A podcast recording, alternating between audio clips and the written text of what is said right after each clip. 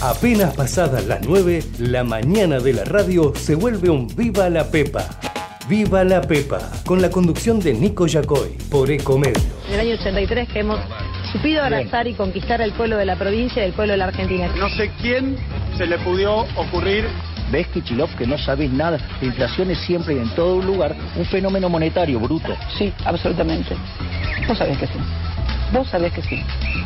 Que sí. No, papi, no te robó nadie. Nadie te robó. Vos podés venir acá y comer esta porquería. ¿Sí? Porque te lo da el Estado. Y son una estafa para el contribuyente también. Porque la gente, cuando paga impuestos, deja de consumir, de invertir. Está molida impuestos la gente. Porque para eso me votaron.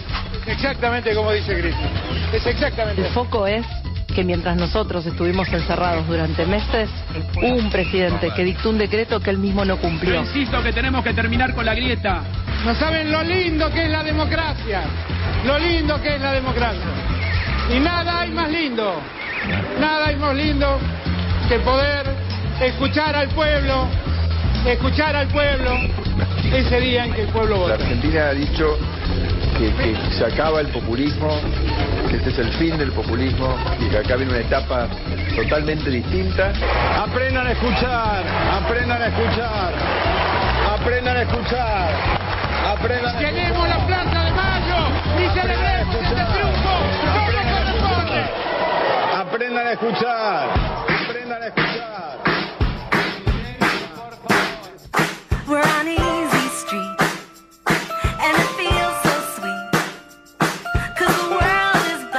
country.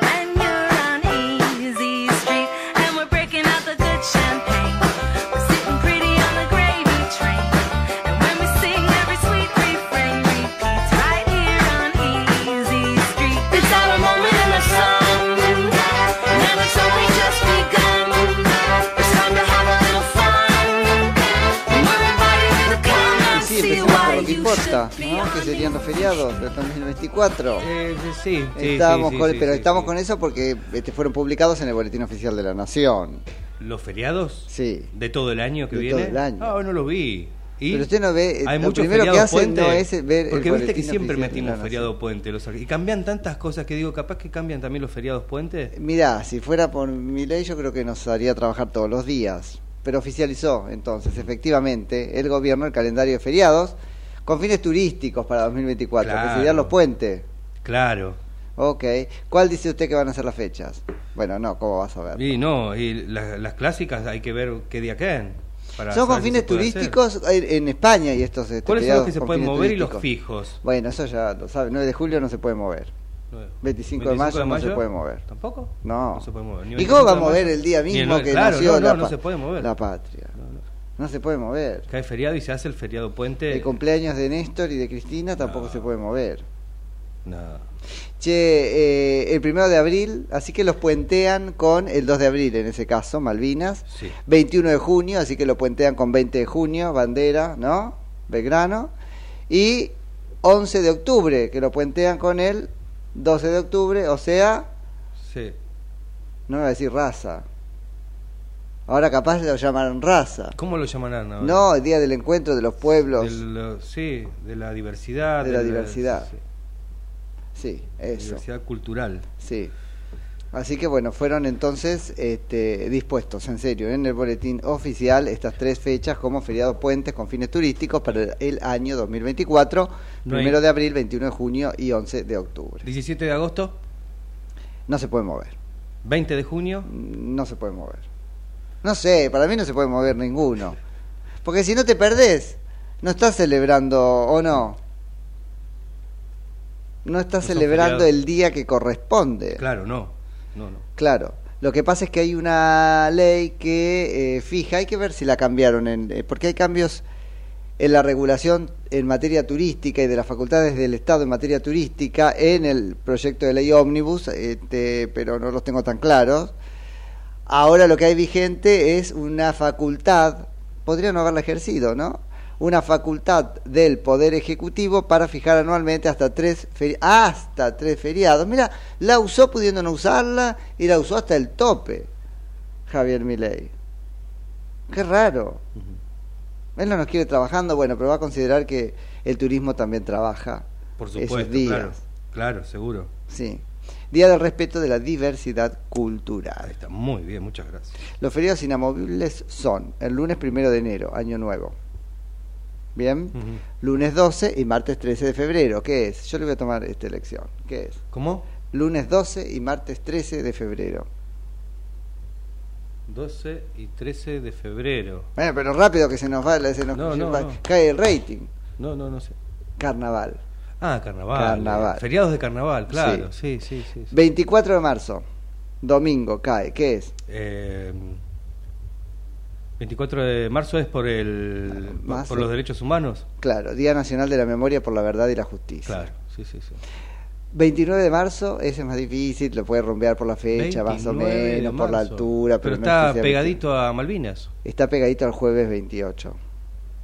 Con eso le di una gran pista. 28 de marzo. Sí, No sé. Viernes Santo. Viernes Santo, bueno, Sí. pero el fin de semana, dígame, ese fin de semana largo es fin de Semana Santo directamente. Ah, pero bueno, es feriado, Santo, pero es feriado. Viernes Estamos Santo hablando de y feriado, Domingo está bien. Pascua. Está bien. Bueno, eh, 2 de abril, 2 de abril Malvinas. Día del Veterano y de los Caídos en la Guerra de Malvinas. Primero de mayo, Día del Trabajador. no, del trabajo. Bueno, Día del Trabajo. Que eso lo han tocado también, ¿no es cierto? Para que no sea del trabajadore, del trabajadore, le pusieron del trabajo. 25 de mayo, 25 de mayo, el Día de la Patria. no, me lo dice muy kirchnerista, decir Bueno. patria, la patria. Bueno, no me viene pegando pero uno. eso, No, pero eso me lo enseñaron a mí de chiquito en el colegio. Pero es el día de qué? El día que se celebra la primera junta de, La de primer- gobierno. No, bueno, de la Revolución de Mayo. La Revolución de Mayo. De la Revolución de Mayo. Bueno, está 20 de junio, Día de la Bandera. no. Paso a la inmortalidad del general don Manuel Belgrano. Claro, lo tengo que bochar, yo lo lamento. ¿Sí? Tenemos que terminar Pero, el programa eh, eh, cuando- bochándolo. Yo no quiero. Cuando no qui- le voy a cuando yo dar iba a la escuela era correcto eso. Bueno, cambió, No, cambió. no, Bueno, ese es como el sobrenombre, Día de la Bandera. Claro, es como, bueno. Claro.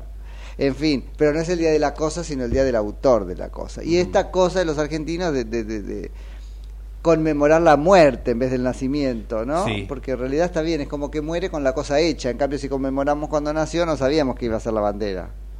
¿Será por eso? ¿O no?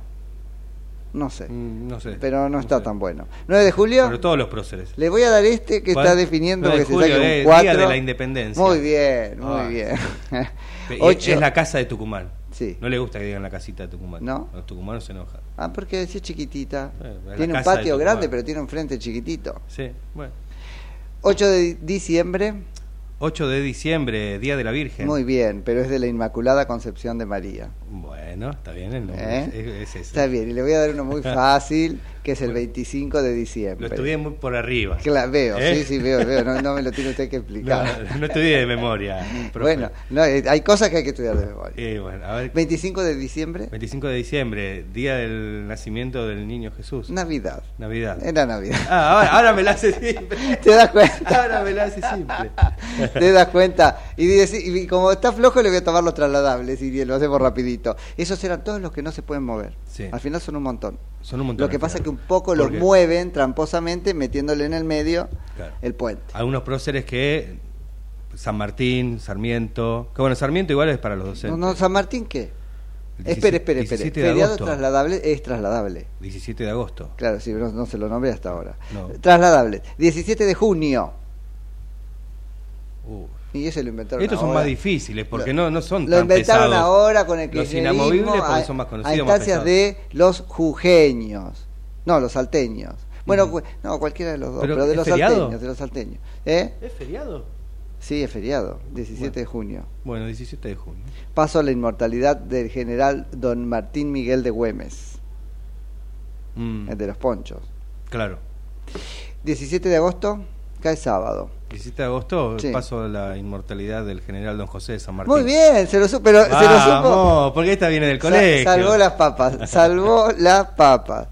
Eh, 12 de octubre, también sábado. 12 de octubre ya lo dijimos. Sí, pero ¿cómo se llamaba? Conmemora el, el Día de la Diversidad. Del respeto, de la diversidad cultural. Ahí. Y el 20 de noviembre, con esto terminamos. Ah, ah, ah, 20 de ah. noviembre, ¿qué fue? Hace poquito. Sí, ¿y qué conmemoró ese día usted? No tengo idea. no. Día de la Soberanía Nacional. Es un invento del Ah, kirchnerismo bueno, es nuevito. donde se conmemora o celebra la Una vuelta de obligado. ¿Sí? Día de la Soberanía Nacional. Bueno. Bueno, Ya, ya, está. ¿Tenemos un feriado mínimo por mes? Listo. Eh, Sí, pero algunos caen sábado. Bueno. ¿Qué va a ser? Bueno, y ahora hablando de días, digo muy buen día, muy buen día. Cada 15 minutos ahora nos separan de las 9 de la mañana en la República Argentina de este día viernes 29 de diciembre de 2023 en todo el mundo. Mi nombre es Nico Yacoy, esto Viva la Pepa, la mañana de comedios hasta las 10 de la mañana. 10 de la mañana. Mati Urtac, bochado y todo, ¿cómo le va? bien, bien, buen día. Me gustó la forma de arrancar porque ya, viste, estamos en el último programa del año, empezando el 2024 y bueno, ya sabiendo, por lo menos... Más o menos. Más o menos. ¿Cuáles son los días de Un feriado por mes este, tenemos. Algunos, algunos que cae sábado, no Así es muchos. más o menos en la Argentina, un feriado por mes, Sí. ¿no? Sí, muchos feriados me parece que en este 2023 cayeron en fin de semana. Creo que sí. Muchos. Sí, porque no los recuerdo como feriados. Está no. bien que acá trabajamos los feriados, ese es el tema. Yo eh, como Claro, que todo el sí, en año trabajé los feriados. igual los feriados. Pero me parece que hubo más los fines de semana. Mm, puede ser. Igual está más tranquila la calle, me gustan los feriados. Sí, sí, sí. sí la gente nos escucha más. Eso es ponele, es cierto, ponele. es cierto. Es cierto eso, es cierto. Bueno, eh, ¿por dónde empezamos? Porque hoy tenemos algunas eh, notas para que protagonistas de los temas del día nos cuenten por dónde viene la cosa. Y la cosa está muy relacionada con los efectos de esta especie de vendaval este, normativo y a la vez desnormativo, porque es desregulatorio, del gobierno de Javier Milei. Ayer lo defendió el expresidente Mauricio Macri, lo hizo en una nota que concedió al canal de noticias La Nación Más, conversando con Pablo Rossi, dijo algunas cosas como que al alcohólico le cerraron el bar, refiriéndose a el esfuerzo del gobierno por cortar los gastos y las fuentes artificiales de emisión, básicamente, o las fuentes este, artificiales de, de cobertura de ese, de ese gasto, básicamente la emisión monetaria caus- causante, en eso hay más o menos un acuerdo común, después del triunfo de Javier Milei en esa parte de la batalla cultural, de la inflación. ¿sí? Así que dijo esto, dijo que un 56% de la ciudadanía, que es el número que obtuvo Javier Milei con el apoyo, entre otros, del expresidente Mauricio Macri en la instancia de balotage, más o menos recientemente, aunque parece que hace mucho, está pidiendo un cambio mucho más profundo que el que le pidieron barra dejaron hacer a él. Y acá ya hay bastante para decir, porque es Mauricio Macri un poco empujando a Javier Milei a que haga lo que él no pudo. En este sentido hay como una especie de presión o de condicionamiento, hay una justificación, está diciendo, yo no lo hice porque no tuve el apoyo de tal 56% de la, sociedad, de la sociedad pidiendo esta cosa, pero también me parece que hay un gesto de grandeza, porque yo creo que a Mauricio Macri le hubiese gustado ser él quien estuviese en esa página de la historia. Por supuesto, él podrá escribir o haber escrito la introducción a esta página que podrá ser definitoria si la sostenemos entre todos. Pero no es lo mismo ser el telonero que ser la estrella del recital. Así que me parece que eso muestra un poco la forma de ser de, de Mauricio Macri. Otros directamente no dejan ser a nadie excepto a ellos. Aunque Mauricio Macri es cri- es criticado un poquito por esto también, ¿no es cierto? En, en cuanto a la vida interna de, del PRO y, y lo que hizo aparentemente con Horacio Rodríguez Larreta, que yo insisto, lo hizo bien. Imagínense Horacio Rodríguez Larreta gobernando hoy.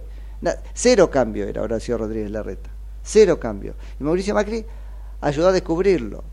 Y después dicen lo que hizo con Patricia Burrich, que tampoco tengo tan claro que haya hecho algo como desmerecerla y, qué sé yo. Jugaron ahí como adultos con una esfera, reservándose una esfera de independencia cada uno que me parece que está bien. Ahora está apoyando entonces al gobierno de Javier Milei, lo está haciendo insistentemente, no es de Mauricio Macri o propio de Mauricio Macri salir a los medios de comunicación con la presteza con la que lo está haciendo o con la frecuencia con la que lo está haciendo. Ahora salió incluso por Zoom, así que no sé dónde es que estaba, pero ahí quiso apoyar al, al gobierno. Sobre todo, y esto es una manera de acariciarse a sí mismo, acarició al equipo de Caputo, de Luis Caputo, ministro de Economía, dijo de él que está haciendo lo que hay que hacer en el momento oportuno y de una buena manera.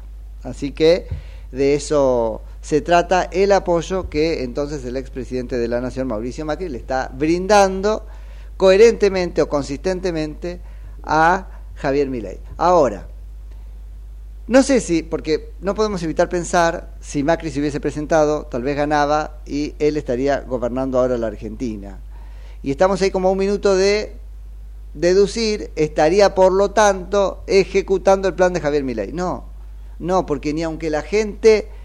Se, primero la, la gente no se lo hubiese pedido, porque ¿cómo funcionan las cosas en las elecciones?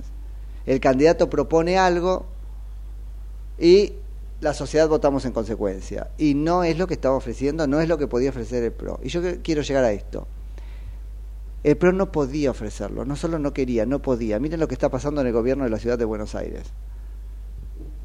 Un cuadro, podríamos decir, de los mejores del PRO, Jorge Macri, no da pie con bola. Ya te lo digo, no da pie con bola.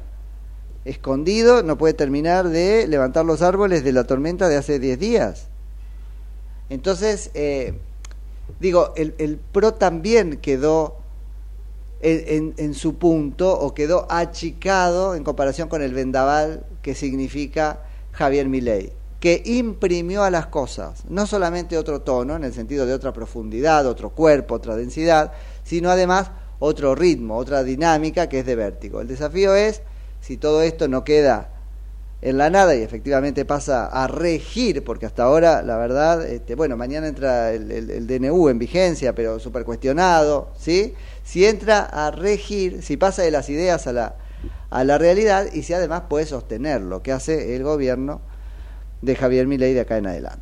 Bueno, hablando de estas medidas y de pasar la realidad y etcétera, etcétera, hay muchas medidas de eh, tono fiscal o impositivo relacionadas con estos dos grandes este, instrumentos que son el DNU y la ley ómnibus. Para charlar de eso tenemos en línea a Fernanda Layún, que es abogada especialista en Derecho Tributario. La Fernanda, Nico Yacoy en Ecomedios, buen día, gracias por atendernos.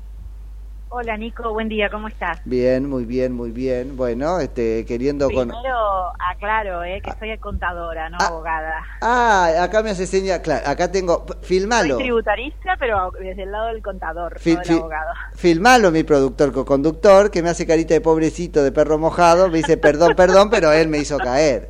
Mire si usted va presa ahora por mi culpa. No, por eso lo quería aclarar, porque no quiero que nadie piense que me arrojo, me arrojo un título que no tengo. Claro, contadora, contadora. Bueno, Exacto. Este, ¿qué hay que este, este bueno charlar? Ya lo sé, pero lo, lo, te, te, tiro la pelota a vos que esté bueno charlar sí. con, contigo en estos este, super paquetes normativos de, de Javier Milei. Sí, en, en, tema tributario la verdad que nos tocó un paquete sí. no tan extenso, eh, pero sí variado, digamos, tenemos de todo. Tenemos una propuesta de moratoria. Moratoria sí. quiere decir cuando te dejan pagar tus deudas, en este caso a las cosas que se te juntaron como deuda el 30 de noviembre, y las puedes pagar en cuotas. Claro. Sí, y además, eh, si pagas de contado, te perdonan el 50% de los intereses. Mm. Si pagaste en cuotas y te adherís muy rápido, te perdonan el 30% de los intereses. Y si no, al final tenés una, un perdón del 10%, pero bueno, te perdonan las multas. Son estos regímenes que aparecen vuelta a vuelta de los sí. que Abad era enemigo prácticamente. ¿no? Ayer hablaba, ayer hablaba con un amigo, este Lacha, Gustavo Lázari, y me decía... Ay, fue compañero mío de la facultad. Ah, ¿en serio? Después me decís si se copiaba sí, sí, sí. o todo eso para poder este cargarlo. no, súper estudioso, inteligente. Sí, sí que lo es, sí que lo es. Este, y me decía, Nico, no, porque, eh, como es que dice él, las moratorias no sirven si no van acompañadas de una reforma tributaria que nos alivie la carga impositiva, porque al fin y al cabo le está perdonando a quienes no quisieron o no pudieron, que van a seguir sin querer y sin poder de acá en adelante. Sí. Sí, aparte es un ejercicio de otra vez hay una moratoria, entonces siempre el ganador es el que no paga, Claro. o el que paga tarde, el que paga cuando Claro. aparecen otros beneficios. Entonces, cada vez que aparece un nuevo gobierno, viene una moratoria nueva, entonces, bueno, lo, que estás dando como mensaje de incentivo es a no pagar, esperar que venga la moratoria. Claro, claro que sí. Eh, entonces hay cosas que no es que no se pueden pagar porque no puedes estar sin pagar el IVA ni las cargas sociales, pero bueno, si te mandaste algún macarón con el IVA o disimulaste alguna parte que te daba a pagar o algo así, bueno, siempre terminás beneficiado. Claro. Así que eso, bueno, es una moratoria, pero está bien, el gobierno necesita plata, ¿no? Es recaudatoria, ¿no? Es claramente Es recaudatoria. recaudatoria. Sí, sí, sí, sí. Después tenemos una propuesta de blanqueo. Sí. Interesante, Interesante. sí. Y interesante porque, por ejemplo, vos podés blanquear el dinero en efectivo, lo podés depositar en una cuenta bancaria, que los bancos van a abrir una cuenta especial, como es cada vez que aparecen otros regímenes. Pero si vos nunca lo retirás en efectivo y lo tenés en tu, a tu nombre, invertido en títulos que ellos te van a decir cuáles son, hasta el 2026, no vas a pagar un peso por ese blanqueo, es gratis. Ajá. O sea, la guita está en el colchón. Agarrás, tenés 200 mil dólares, lo pones en el banco, lo pon- bueno, o pesos, ¿no? Lo pones en el banco esa plata, si la dejás hasta el 2026 a tu nombre, es gratis. Después la Entonces. ¿para qué la quiere? Porque qué pa- ahí, ahí ayúdame a entender.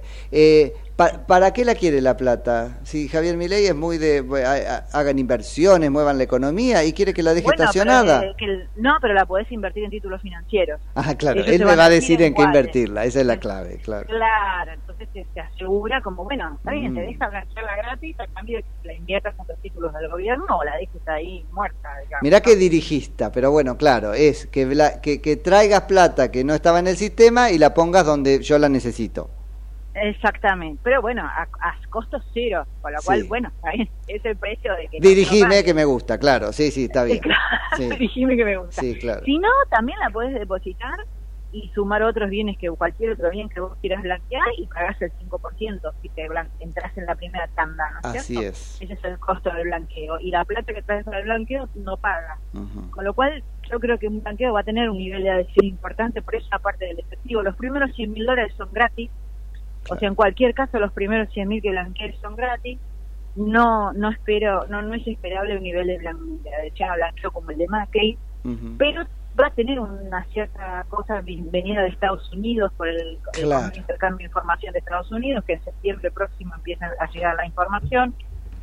Eh, y entonces yo creo que va a tener alguna adhesión, no sé, no, no, no espero los cientos de miles de millones que vinieron con, que Por- vinieron no, que se declararon. Que se Macri. declararon, tal cual. ¿Y eso por Sí. genera menos confianza a Milei que este Macri, a pesar de ser más pro mercado que Macri? No, no, yo en, em, cuando fue el de Macri, él eh, estaba muy apoyado en los intercambios de información que empezaron a ser efectivos con todos los, con todo Ay, el mundo, claro, prácticamente sí, los sí. países europeos, menos con Estados Unidos.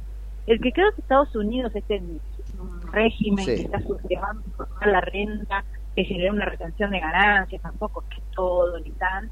Pero bueno, Estados Unidos está camino a un régimen, a, a- está siendo más parecido a nosotros. Tenés que, Claro. Ahora las, las LLC que tenés, que tenés, que ten- yo no tengo, pero las que tenían en Miami, que tenés que ahora tenés que informar directores, socios, eh, un domicilio nuevo, empiezan a poner más pesadas en cuanto a información Claro. y esa información a la corta o a la larga se va a cruzar con Argentina. Claro.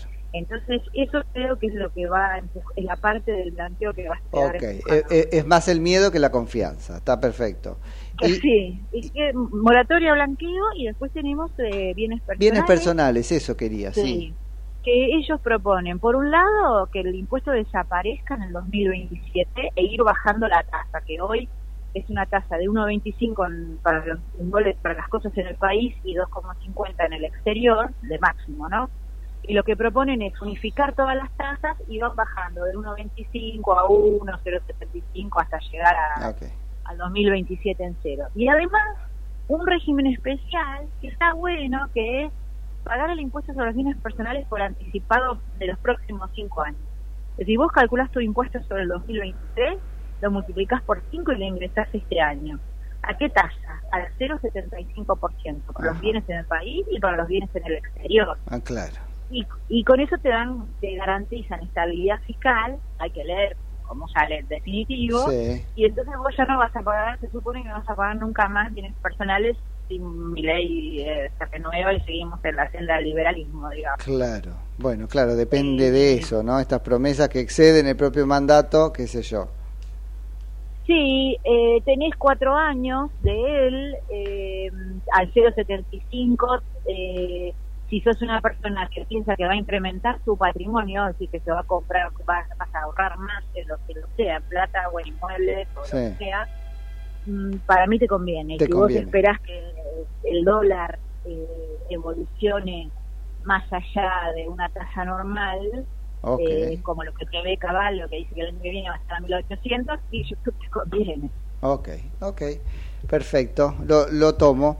Fernanda, Bueno.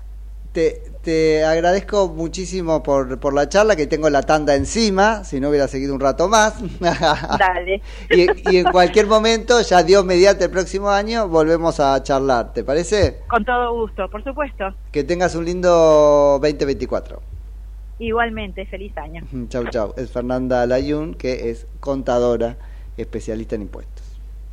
Ecomedios.com AM1220. Estamos con vos. Estamos en vos. ¿Sabías que Buspack te lleva lo que necesites a más de mil puntos de recepción? Con confianza, seguridad y al mejor precio. Envía lo que sea sin límite de tamaño. Pac Pac. Envíalo al toque con Buspack. Porque Buspack llega mejor. ¿Cuándo fue la última vez que te tomaste un respiro para ver un amanecer? Descubriendo lugares distintos que te hacen soñar, emocionar. Lugares que se convierten en felicidad cuando compartís ese momento con amigos. ¿Cuánto hace que no te tomas un respiro para descubrir algo distinto? Catamarca es mucho más que un destino.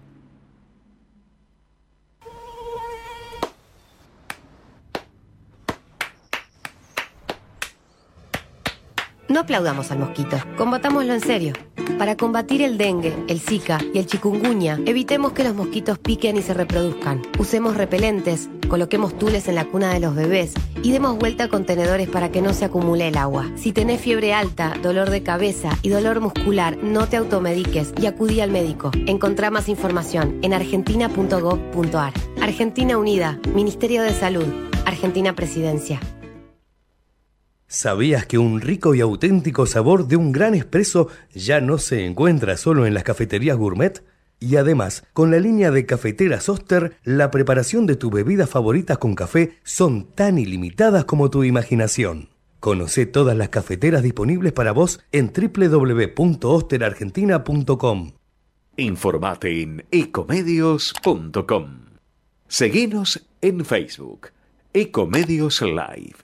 La mañana de la radio es un Viva la Pepa, con la conducción de Nico Yacoy, por Ecomedios.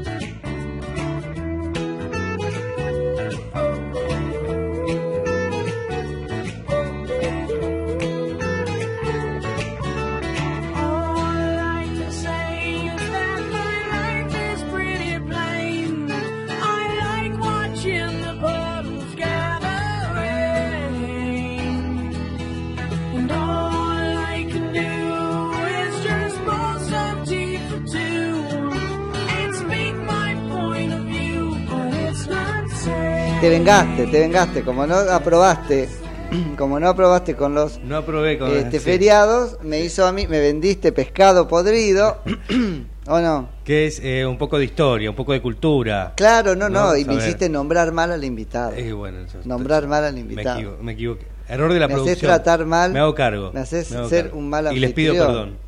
Entonces recibimos gente, te- viste, vos me decís le gusta el café, yo sé que le gusta el té, entonces todo al revés. A todo al quiere revés. Que, y Sí, quiere que quiere que este, nos odie. Mm. Bueno, estaba viendo las fotos de ayer cuando nos estábamos yendo, eh, Javier Milei y equipo en la en el balcón de la casa Rosada. Ahí puso Manu Adorni Sí. una foto tipo este, selfie. una boludez, ¿viste? O sea, está perfecto que salga al balcón, me parece bien, de alguna manera, este, no sé, le pone picante al, al centro porteño, ¿viste? Pasará mirando para arriba porque por ahí sale mi ley. Pero esto de la foto tipo estudiantina, me parece... ¿Se em, emocionó? Tienen que dar ahí em, un, un mensaje de solidez, porque están proponiendo cosas súper... Este, contundentes, profundas. Y, no es que la gente que sabe no se puede reír, pero digo, yo lo prefiero en foto nerd ahora que en foto estudiantina. Ahí contesta Artemio López, se ríen de nuestra plaza, pero el que ríe último, Artemio, la plaza, bueno, es nuestra como nuestra de todos los argentinos. Ahora si es nuestra, de tu grupo político, a cualquiera que pertenezca, me parece que estás errando feo. Y esto del que ríe último, no sé, el que ríe último llena la plaza mejor, o el que ríe último, ¿qué? porque también, ¿no? Puesto de ciertas, este, o viniendo de ciertas bocas, em, hay cosas que suenan a amenaza. Estamos en línea ahora Karina Banfi, que es diputada nacional por la Unión Cívica Radical, provincia de Buenos Aires, vicepresidenta del bloque de diputados de la UCR. Hola Karina Nicoyacoy en Ecomedios, buen día, gracias por atendernos. Hola, ¿qué tal? Buenas, buenos días. Bien, muy bien. Bueno, con muchísimo trabajo, Karina, leyendo, bueno, ahora el proyecto de ley. Así es, venimos de, de un mega DNU en donde más allá de las cuestiones formales también entrometiéndonos en el fondo porque creemos que es clave dilucidar e informar a la sociedad de qué consisten estos paquetes legislativos que nos han enviado el Poder Ejecutivo, tanto en el DNU como en la ley ómnibus que ha ingresado hace dos días y que vamos desmenuzando algunas cuestiones en donde parte del bloque radical para nosotros es importante tener una actitud eh, proactiva y muy responsable en no afectar derechos adquiridos, en no aumentar la litigiosidad y por sobre todas las cosas entender cuál es el paquete económico que va a bajar la inflación y que va a poner el país en marcha que es lo que sin duda la sociedad votó y, necesita y manifestó su necesidad en estas últimas elecciones. Claro. Ahí este, me quedo con la palabra proactividad, porque un poco pareciera eh, genuinamente o, estratégicamente que el gobierno se está proponiendo como el único que hace y que hace rápido y pone al Congreso en el lugar del que traba, duerme, no devuelve. Entonces habrá que ver qué pasa si ustedes efectivamente le devuelven rápido alguna modificación. A ver, me parece que es interesante esto que vos planteás, porque ahí lo que estamos viendo es principalmente un desconocimiento de cuál es el funcionamiento de la República. Yo puedo entender cuál es la necesidad que tiene el presidente. Claro. No olvidemos que el presidente en el Congreso de la Nación cuenta con un bloque minoritario, digamos, y siendo oficialismo. Eso es una novedad en el marco del, del Parlamento, con una baja representación, una débil representación parlamentaria, y en donde efectivamente busca imponer, digamos, fiel a su estilo, eh, una proactividad, un ejercicio cotidiano del trabajo desde el Ejecutivo, pero que hay que entender cuál es el rol del Poder Legislativo. Se gobierna con el Congreso. Esto, eh, el, rol y la dinámica de la República, ¿no? Sí, Se gobierna con un Congreso que lo que evita o le da principalmente es a las decisiones que toma el Ejecutivo la seguridad jurídica para que efectivamente aquellos que ven o temen que se afecten sus derechos adquiridos o si pueden quedar relegados en los beneficios que puede traer una norma, como nosotros, los diputados, los senadores, contenemos a esos grupos sociales a partir de la conversación y la concertación. Bueno, por eso, porque es el rol y la dinámica. Bueno, eh, eh, a ver, es una disyuntiva de la ciencia política desde el principio, ¿no? ¿Qué, ¿Qué tiene de bueno y qué tiene de malo? De pro y de contra, los dos. Un ejecutivo que puede resolver solo y rápido y un legislativo que le pone cabeza pero que por ser varios tarda más. Sí, y no solo eso, sino que nosotros tenemos que mirar minuciosamente. Para mí es clave observar principalmente cómo van a ser los controles de aquellas normas que se implementan. ¿A qué me refiero? Ajá. Cuando nosotros estamos viendo, por ejemplo, la habilitación de lo, de lo que puede ser la privatización de empresas públicas Sí. y todos aquellos que tenemos más de 40 años, recordamos lo que fue la corrupción y el abuso durante el menemismo y que hoy casi te diría tenemos la obligación moral de evitar. Claro. Para eso a mí me interesa ver eh, cuál es el nivel de transparencia, evitar los conflictos de interés, cómo generar regímenes normativos que ayuden justamente porque la lucha contra la corrupción hace que la economía de los recursos sea mucho más útil.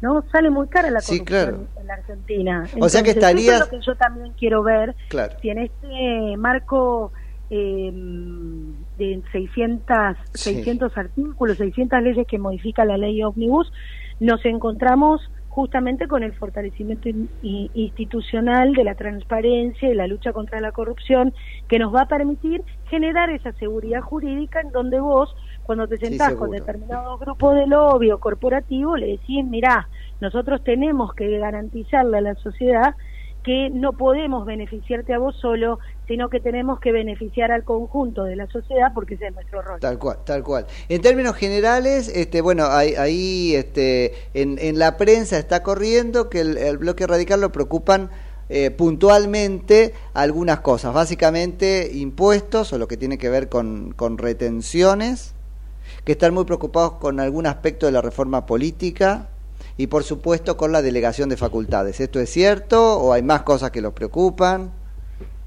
Sobre la delegación de facultades del radicalismo y nosotros, y eso es lo, te lo voy a decir así, maravilloso de pertenecer a un partido político con la trayectoria que tiene el radicalismo, nosotros hemos sentado un precedente en toda la trayectoria de cada vez que el kirchnerismo ha querido avanzar en las facultades delegadas de parte del Congreso de una manera de anular el Congreso, porque quiero decir esto, esto ahora yo veo a muchos eh, kirchneristas convertidos en constitucionalistas, Ah, sí, de la democracia, cuando en el año 2020 seis delegaciones, este, seis facultades delegadas pedí a Alberto y que las votamos en contra y así lo hicimos sistemáticamente. Qué drama En este porque ahí hay que sostener, tiene 11. Karina, hay que sostener que la verdad es la verdad independientemente de quién la dice, pero a mí también me hace muchísimo ruido escuchar a un kirchnerista defender este, los detalles de la Constitución. Ah, sí, bueno, pero ellos son así, Claro. son extremadamente eh, pragmáticos en un Claro. aspecto peyorativo. Sí, sí, ¿no? claramente. Y, y ¿sabes por qué? Porque es una burla a la sociedad. Es una burla. Hay que observar qué van a hacer si ellos le van a votar las 11 facultades delegadas que Ajá. está pidiendo mi ley. Nosotros en ese aspecto tenemos una posición formada y creemos y principalmente que en la emergencia que vive la Argentina no es necesario hacer estas delegaciones toda vez que el Congreso está funcionando de manera activa. Bueno, ¿no? ahí tenemos un, un temazo, porque ustedes podrían decir, bueno, nos comprometemos a qué? A estar al pie del cañón, a devolver más o menos rápido después de hacer bien nuestro trabajo las propuestas que nos tires, pero delegar, yo creo que se las pidió para que eso quede en el camino. Porque es imposible Claro. pensar que iban a dársela, que el Congreso verdad- iba a dárselo. pretender pretender una velocidad en términos de la conflictividad que nos dejó el kirchnerismo en, en, digamos en la amplia materia de cuestiones que plantea el gobierno nacional es un poco irrisorio. Sí, pero atiendan a eso, ¿sabes por qué, Karina? Porque es una demanda de la sociedad. Pero, pero déjame que te diga esto. Si vos me decís que nos mandaba toda una, una batería de normas impositivas, de bajas de impuestos, de eh, movilidad eh, de la industria, nosotros tenemos una posición de promercado, lo tenemos clarísimo. Claro, claro. Y nosotros se la vamos a votar todas. Mm. Eso lo vamos a hacer rápido. Ahora, si en el medio me metes el divorcio express, me metes una reforma política electoral que hay que eh, mirarla con lupa. Pero el divorcio express está Eh, buenísimo. ¿Cómo? El, de- el divorcio express está buenísimo, ¿o no?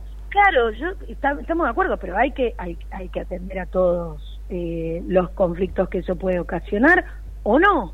Digo, lo tenemos que estudiar y lo tenemos que trabajar y me lo metiste todo en una misma ley.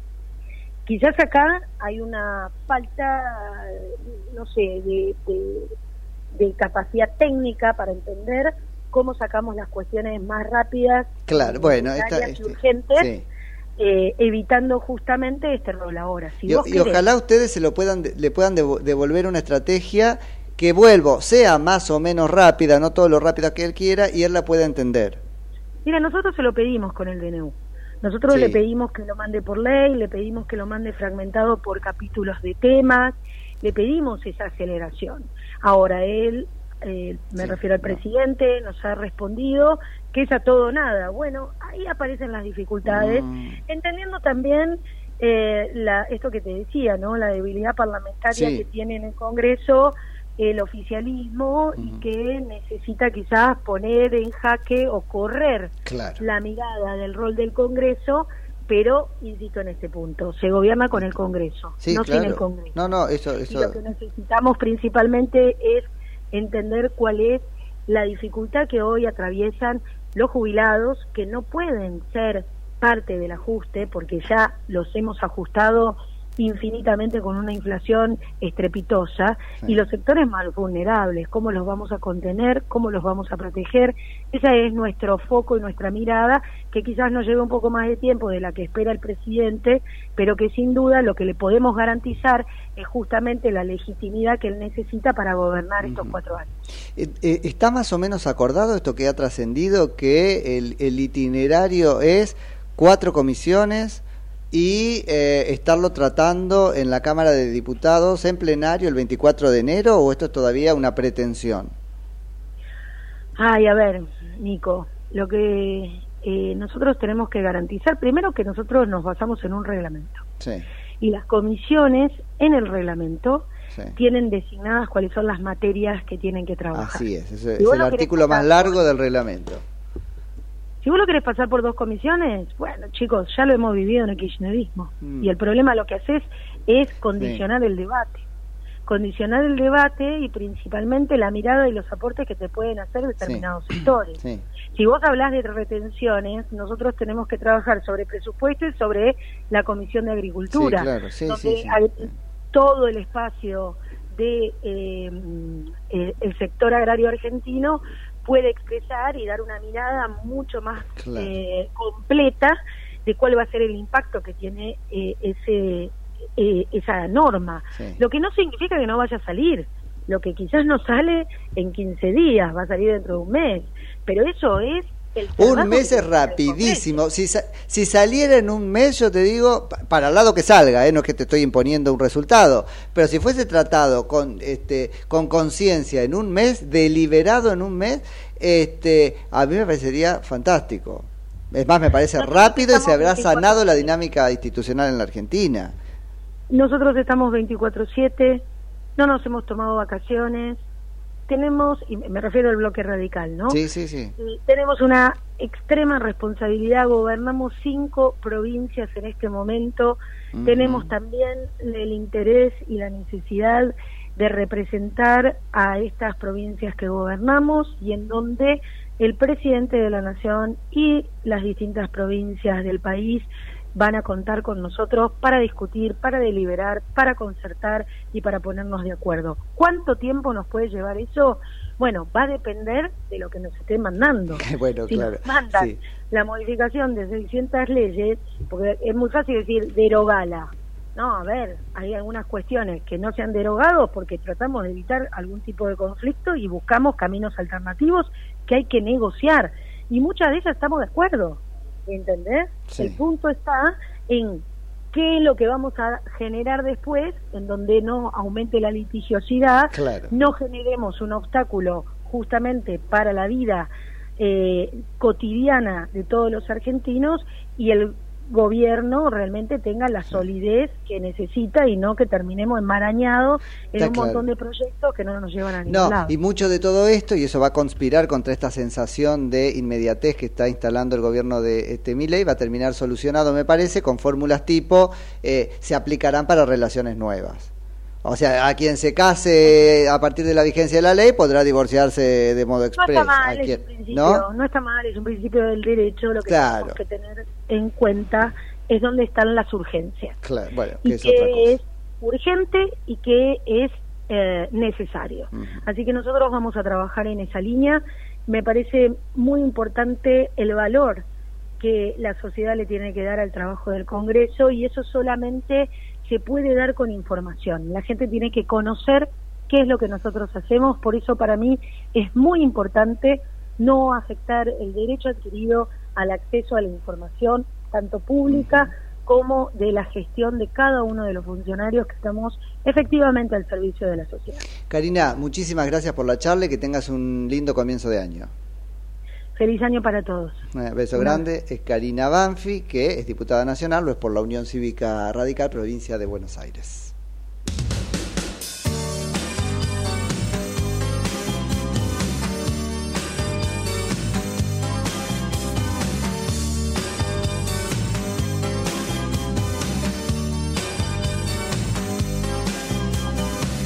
when the shakes are strong and the light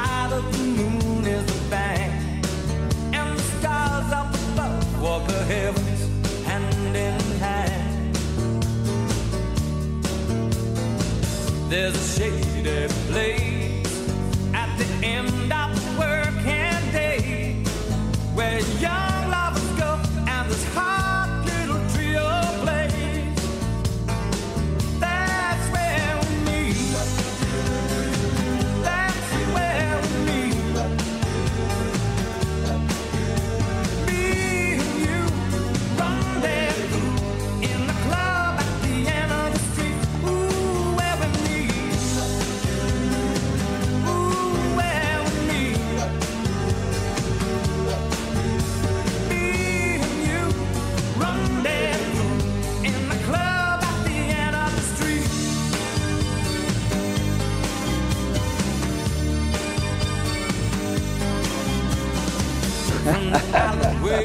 Pero ¿por qué no tenés? Claro, estado todo el año sin querer este, eh, instalar el WhatsApp web. Entonces yo le mando cosas y no, no puede. Pero en fin. Bueno, tenemos que ayer, después de una reunión de, ¿cómo se llama? El Comité Confederal, así es, el Comité General Confederal. Sí. La CGT anunció un paro, vamos a ponerlo así ahora, un paro general para el 24 de enero. 24 de enero, con marcha Paro al general Congreso. para el 24 de enero con marcha al Congreso. Después tuc, tuc, hurgamos un poquito más y resultó ser medio paro general. Es medio paro. ¿Por qué? ¿Porque es a partir de las 12? Claro. Es paro general del 12 del mediodía a 12 de la noche. Así que es un paro, es vespertino, la tarde es vespertino, pero vespertino es la tardecita, ¿o no? Claro. Nunca sé yo qué. Sé que es matutino porque eso está claro. Vespertino es la tarde. Vespertino es a la tarde. Bueno. Tipo 5 de la tarde. Ah, claro, tipo esa hora. Claro. Bueno, es un paro mediodístico vespertino, nocturno. Bueno, Pero, pero, no de la mañana. antes, el Voy 10 de enero, van a hacer un no son, plenario. Están mostrando los dientes, diciendo vamos contra mi ley y ahora vamos a tirar una tabla comparativa, pero al fin y al cabo, no sé a qué está jugando la CGT. A eso voy. Tal vez porque, este, y bueno, tiene que venir con muy poca, este, con, con mucho tacto después de la muy poca presencia que tuvo durante el gobierno de Alberto Fernández. Eh, Empieza a calar hondo en el imaginario colectivo la idea de los, de los gordos hibernando, ¿no? Porque en, en serio, hibernaron durante todo el gobierno del Frente de Todos y ahora resulta que se despiertan rápido de golpe a los cuántos días a 45 días del gobierno de Javier Milei, no ahora, pero a los 45 días, si Dios quiere, va a estar haciéndole, aceptándole el primer medio paro general. Así que todo parece que, este, mira qué malos que son, pero al fin y al cabo siguen ahí como orejeando todavía. Lo que por ahí puede ser contundente es la marcha que estaría coincidiendo con la fecha en la que se trataría el proyecto de ley ómnibus en la Cámara de Diputados de la Nación si progresa el itinerario que ha dejado trascender que prefiere el presidente de la Cámara, Martín Menem. Vos tenés ahí una tabla para compartirnos respecto de a cuántos días de gobierno le aceptó la CGT a cada uno. Un paro general. Sí, estaba viendo en principio la cantidad de paros generales en cada una de las presidencias. El que más la sufrió fue Raúl Alfonsín, Sí. al cual le realizaron 13 paros 13 generales. paros generales, así es. Sí, tuvo que este, dejar antes, unos meses antes, su, su mandato. De- luego vino Carlos Menem, eh, a quien le realizaron 8 paros en los 10 años que estuvo en la Casa Bueno, Rosada. y para los gremios, yo me acuerdo que este, en su momento que se decía que mm, como le iba bien a los trabajadores asalariados, menguaba el poder de fuego de los gremios. Vamos a ver si Milei apuesta lo mismo. Pero 8 8. en 10 años de mandato. En 10 Lo años, digo en para 10 años. desambiguar el dato que vas a tirar ahora. Sí, la misma cantidad tuvo Claro. Fernando de la Rúa, Pero estando mucho menos. en dos años de En mandato. dos años de mandato. Claro. Qué trampucientos. Eh, tuvieron algo que ver entonces con los dos años de mandato. Eduardo Dualde, en el corto tiempo que estuvo, también tuvo un paro general. Dos tengo yo. Dos, dos paros generales, es cierto. Dos. El que tuvo uno fue Néstor Kirchner. Sí. Luego Cristina Fernández de Kirchner tuvo cinco. Mm. eh, que imagino debe ser. eh, sí. El de Néstor Kirchner tuvo la particularidad de que no fue contra él, fue por otra cosa, ¿no es cierto? A sí, sí, Kirchner. sí, no, no es que era un paro en contra de, de este, Néstor Kirchner, sino un paro general quejándose de otra cosa. Bueno, a Cristina Fernández de Kirchner le hicieron cinco, al igual que a Mauricio Macri. Este, la cierra con Alberto Fernández con cero. Alberto Fernández tuvo cero eh, paros generales. Eh, de los 42 paros, 27 fueron a gobiernos no peronistas. Un dato aparte. ¿De cuántos? De los 42 paros, 27 fueron a gobiernos no peronistas. Mm. Bueno, ahí está, te lo Poquito más de la mitad. Sí, más de la mitad, más de la mitad. Así que ahí estamos este, con, con datos que me, me parece, eh, a ver, pintan con solvencia lo que ya conocíamos, que es que la CGT es peronista y por lo tanto este, le pega con, con huelgas generales a los gobiernos que no quiere, es decir, a los de otro color. Pero hay otro indicador Sí. que es qué tan ansio podemos llamarlo la ansiedad huelguística. La ansiedad de, parística. Parística, sí. Bueno, eh, Javier Milei, 45 días pasaron para... Sí, Ah, yo, acá hay un dato asumió. que no está, que sería importante, es que, qué distancia hubo entre el anuncio y la realización. Para saber qué, claro, qué, mensaje están queriendo dar. Esto es más bien una amenaza, es amiguémonos antes, un mes antes, dijeron. ¿O no? Bueno, no, Claro. eh, eh, 25 días antes. Un mes y... Bueno, Bueno, acá en este caso, Bueno, desde que asumió, sí, un mes y medio. Casi un mes, no, pero digo, casi un mes antes anuncian la fecha del paro. Yo de eso no tengo conciencia. Los, los paros se anunciaban para tac, medio la semana que viene, ¿o no? Claro, vamos, vamos, este... Pero dale con pa- eso. Vamos, vamos para atrás. Sí. Bueno, de Alberto Fernández nada, porque no hubo. Nada, o pararon todo el tiempo porque ahí fue Piola Alberto Fernández que los paró a ellos con la pandemia. Claro, la pandemia paró todo. Que- claro. Todo paró. Decretó la huelga general. Eh, Mauricio Macri pasaron 484 días para el primer paro general. Como O sea, los kilómetros de ida, un ¿no? Año, 484 un kilómetros año de ida. y ¿No hay tres meses. canción?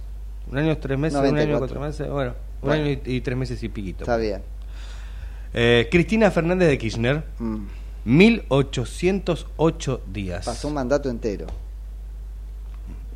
Néstor Kirchner, 1416 días desde que asumió. Sí, También. también. Eh, Eduardo Duvalde, 141 días. Ajá. Fernando de la Rúa, 79 días después de asumir, Mirá. ya le hicieron el primer paro general. Sí. Eh, Carlos Menem pasaron 1068 días vos. hasta que le hicieron el primer 10 paro. años de mandato, el mandato más largo de la historia, al menos reciente, sí. Claro.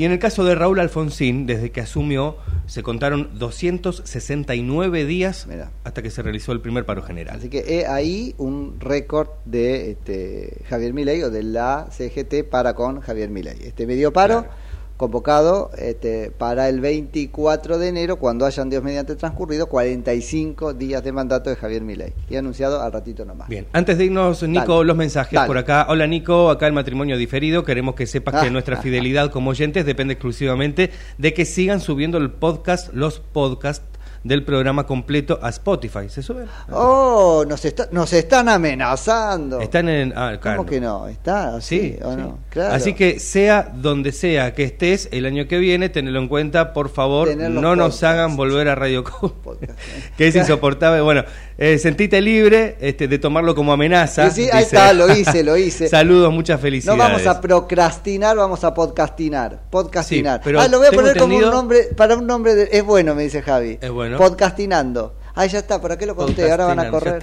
Ahora llamo a Cristina Axel, que es el estudio que me Ya. hace las patentes. Las patentes, sí, sí, ya te lo están patentando. Sí. Eh, por acá, bueno, pero está efectivamente en Spotify, podés buscar Ecomedios y podés encontrar Viva la Pepa. Sí, claro. También la- la- las entrevistas y el programa, perfecto.